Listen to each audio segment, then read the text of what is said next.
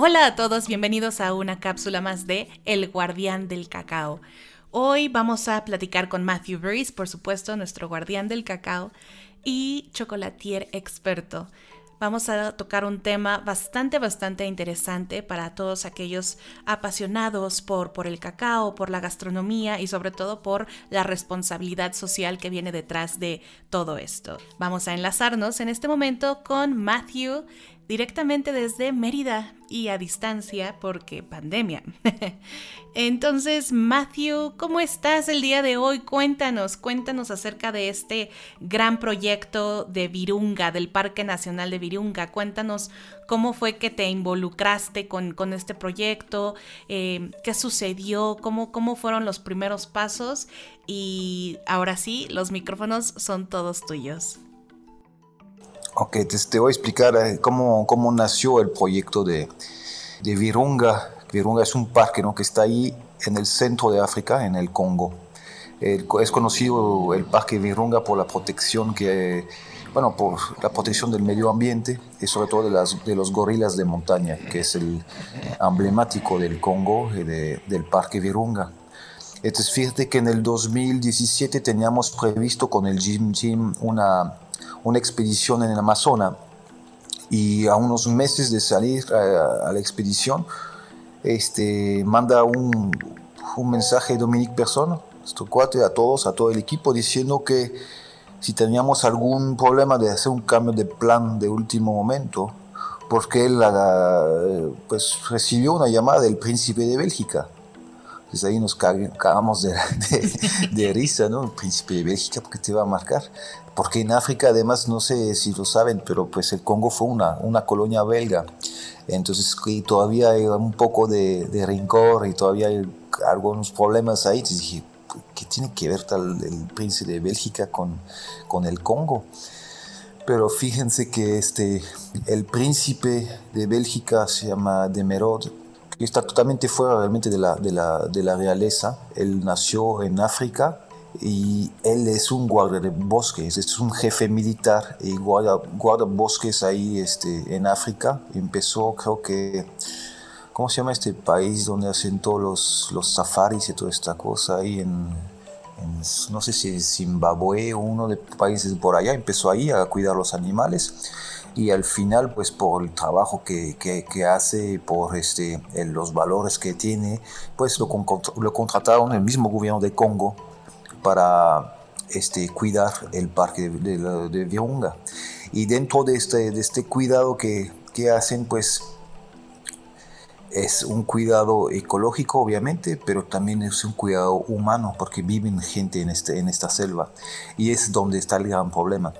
El parque de Virunga está en un país que está en conflicto desde casi 100 años. Entonces, en los últimos 50 años, desde, la, el fin de las colonias, este, los diferentes, las diferentes, podemos llamarlos tribus, pero como los diferentes clanes se están peleando el lugar, porque es un lugar, si vieron la película de DiCaprio ahí del Diamantes, es un lugar donde se sacan la mayor parte de los diamantes del mundo está en el Congo.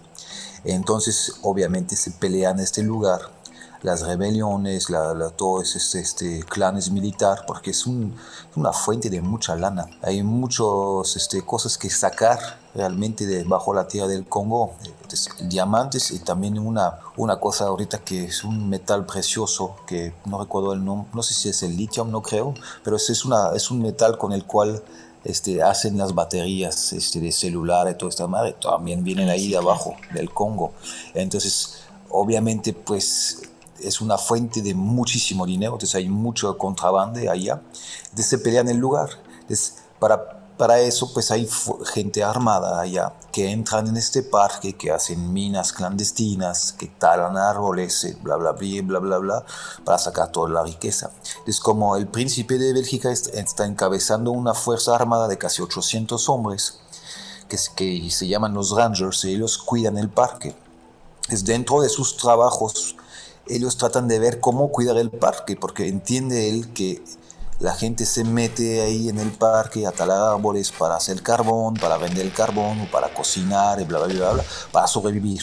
Hay otros que sí talan árboles, se matan animales para ganarse mucha lana, pero hay otros que viven en el parque. Entonces, una de las primeras iniciativas que tomaron ellos es llevar electricidad a, esos, a esas poblaciones para que dejen de talar, de talar uh, árboles para, hacer, para cocinar y para que tenga ya un poquito más de modernidad y a ver cómo les, cómo les iba. ¿no? Entonces empezaron, como tienen muchos recursos eh, hidráulicos allá, este, empezó un proyecto con una fundación este, de los países nórdicos, no estoy muy seguro si son suecos, pero creo que sí, este, y empezaron a hacer una central eléctrica dentro del parque. Entonces con esta central eléctrica lo que hicieron es empezaron a llevar la luz a los pueblos ya eh, con programas, ya pusieron estufas este, de eléctrica, eh, entonces ya no van a talar a la gente árboles, bla, bla, bla, bla.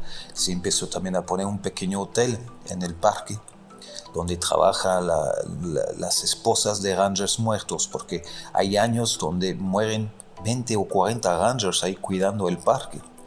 imagínate que son militares que cuidan nada más un bosque. Y el, el hecho es que no mueren porque impide a gente de cortar árboles o de matar gorilas. Está, está, bastante increíble. Es como llevando electricidad allá, la gente ya este, tenía refrigeración, podía conservar más sus alimentos, ya no talaba para hacer carbón.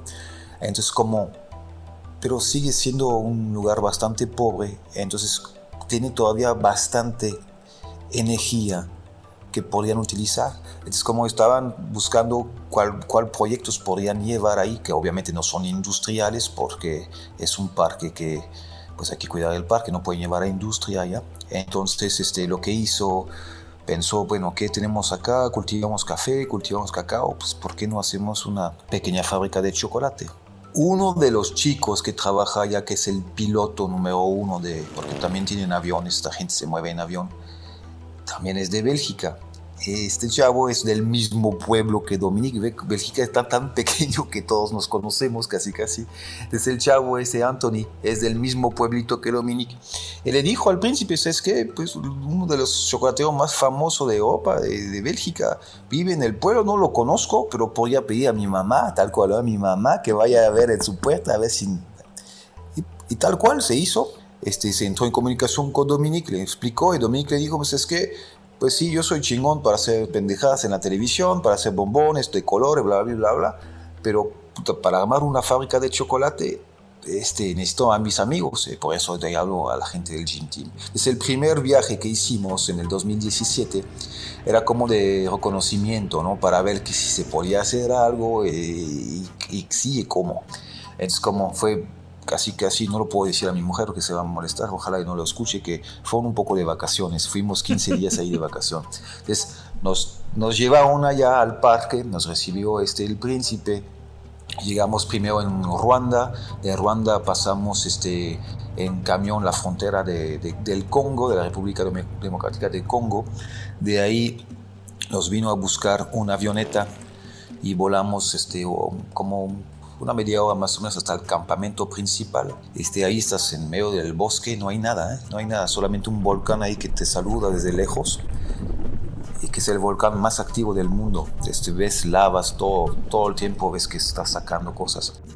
Entonces nos llevan ahí en el campamento y los días siguientes nos dedicamos a ver los cultivos de cacao que había alrededor, la gente, este, qué hacían con el cacao, que también es una porquería lo que, lo que pasa con el cacao ahí, porque como, como el país está tan mal organizado, tan corrupto, lo que hacen es que no pueden exportar su cacao, y la gente de Virunga, del Congo. Es como están pegados a fronteras, como la del, de Ruanda, o la otra que es la que está ahí más abajo, es eh, Uganda, lo que hacen es, pues sacan el cacao en contrabanda y lo venden en otros países.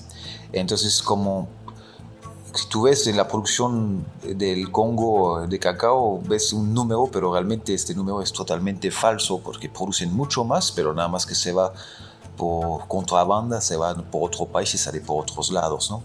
Este, entonces, como checamos la calidad del cacao, la verdad, el cacao es muy bueno en su calidad. Este, son muchos trinitarios. Uno de los únicos países en Centro África que tiene esos tipos de cacao. Por lo general en, África tienen el forasteo, pero este lugar, Uganda, este, Congo, este, también Ruanda tiene muy poquito, pero como son cacaos este, bastante de calidad que son trinitarios. Entonces, como el cacao bueno, fermentación bastante mala, este, no, tiene, no tiene control sobre la fermentación porque pues la, la gente que les compra no son exigentes, entonces como no lo hacen o no lo hacen muy bien. Este, entonces, ya vimos eso, después fuimos a ver el pueblo donde ellos pretendían poner la fábrica de chocolate, un pueblo recuerdo, bajamos del coche, parece este, ¿sabes? este, Angelina Jolie que baja ahí y tienes todo, todos los niños ahí que te sube ahí, que te... Que está, está, caminamos para ir a ver la, la, como el lugar donde íbamos a poner la chocolatería, era una selva, realmente una selva este, eh, el güey nos decía, no, pues aquí va a ser el camino de acceso, ajá, aquí vamos a tener este, el puesto de vigilancia, ajá, aquí la fábrica, ajá, ¿lo ves? Y tenía un niño al lado de mí, un niñito, flaquito, flaquito, flaquito, y me estaba acariciando el brazo y después olía su mano, ¿no? Para ver que, a qué olía yo. Y no mames, que este, estaba tocándome y después se olía la mano para ver que bastante chistoso, eh, pero gente súper amable. Pero ahí cuando ves que muchos se quejan o están a punto de, matarse de depresión, coño, esta gente no tiene nada y siempre tiene una sonrisa, es bastante espectacular. Después vimos este lugar, nos enseñaron este, la prensa hidráulica donde tienen la central este, eléctrica, y pues empezamos a, reunirnos, obviamente con tequila, para tratar de hacer números, ¿no? Para ver este, cuánto costaría, cuál sería el negocio y cómo podríamos armar eso. Este, al momento de esta junta, este, Eddie nos ayudó con con su lado muy pragmático de, de, ¿cómo se llama?, de, empresario, pero él dijo desde el inicio, eh, yo no tengo tiempo para realmente ver este tipo de proyecto, los puedo apoyar por algunas cosas, pero prefiero no entrarle. Agustín eh, dijo que estaba lejos desde México controlar eso, tampoco le entró, y Jackie dijo que ya estaba viejo, que para hacer viajes ya no quería tampoco, si quedábamos yo y Dominique viendo los dos, y obviamente podíamos decir al príncipe, es que no, pues no nos interesa, no le entramos, es imposible, está lejos, está complicado, está peligroso, porque sí, la zona es peligrosa. Pero decidimos, coño, pues vamos, ¿no? A ver qué pasa. Entonces, como seguimos haciendo cálculos y la verdad es una cosa donde no vamos a ganar dinero porque decidimos hacer una, una empresa con cinco socios, el parque, este, el príncipe, yo, Dominique, un empresario belga que está también en el lugar, que es el proveedor del cacao. Entonces, toda esa, empresa que creamos, todos los beneficios, todo lo que se va, las utilidades, se queda dentro de la misma empresa para hacer otros proyectos. Entonces, este, no vamos a ganar ni un centavo con eso. Les decidimos, ok, empezar con una pequeña fábrica cada uno regresamos en nuestros países. Antes de eso, pues aprovechamos para hacer esta excursión al, eh, excursión al volcán. Y ahí se vengaron los, los, africanos de ahí porque casi se nos muere el Jackie y también el Agustín. La calle está súper difícil de subirse. Era una caminata de, de casi 12 horas este, subiendo el volcán y ellos no pudieron más. Y por pinche codo, ya aquí ahí abajo del volcán, normalmente te dan, te dicen, este, nos ayudaron unos, una gente ahí de, Rangers, ¿no? Te dicen, no sé, toma un bastón o si quieres, contrata a unos chavos del pueblo por, puta, creo que eran 15 dólares o 5 dólares y te suben tu mochila, ¿no? El Jackie Picheco, no, no, no, me la voy a subir yo, voy a subir yo. Y la cocina, yo también me la voy a subir yo, voy a subir yo. Ni llegamos a la primera etapa, son cuatro etapas de subida, que ya estaban muertos los dos cabrones, no podían más.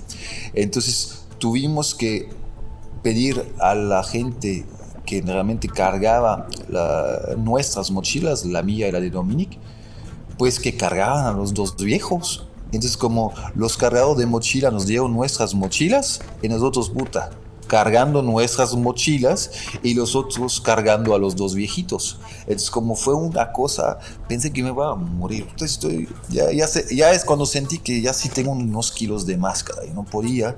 Y ahí es cuando sintió también Dominique que tenía que dejar de fumar porque está súper chingón. No puedes caminar, pero cuando llegas arriba del volcán te prenden un cigarro y cuando el cigarro te dura como 10 minutos, que no se consume por la altura ahí Al final de cabo salimos a las 5 de la mañana, llegamos arriba del volcán a las 5 de la tarde, 4 de la tarde, cuando el sol ya se estaba yendo.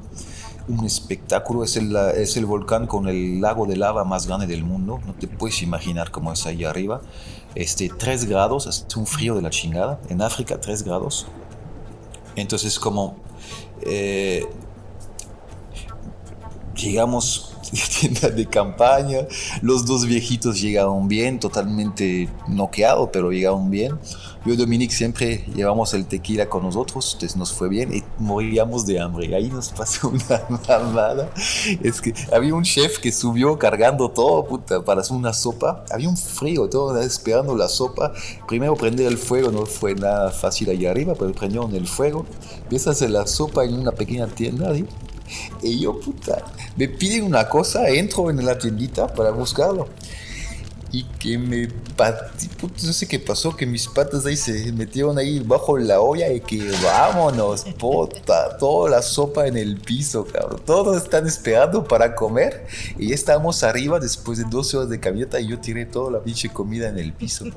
No, no, había de qué comer. Entonces, como raspamos un poco los tablones, volvimos a meter a mezclar con agua y, hicimos una sopa este, puta, diluida ¿no? con agua. Pero sí, eché a perder la cena. Y ni sé por qué chingado me metí en esta tienda. Me pidieron ir a buscar algo y no sé. Pero bueno, como les decía, normalmente íbamos a emborrachar eh, Dominique y yo solo en la tienda. Pues tuvimos que compartir el tequila para que todos este, tengan algo por, por lo menos de, de calorías ahí adentro de la panza para poder bajar. Porque subir es complicado, bajar es todavía más.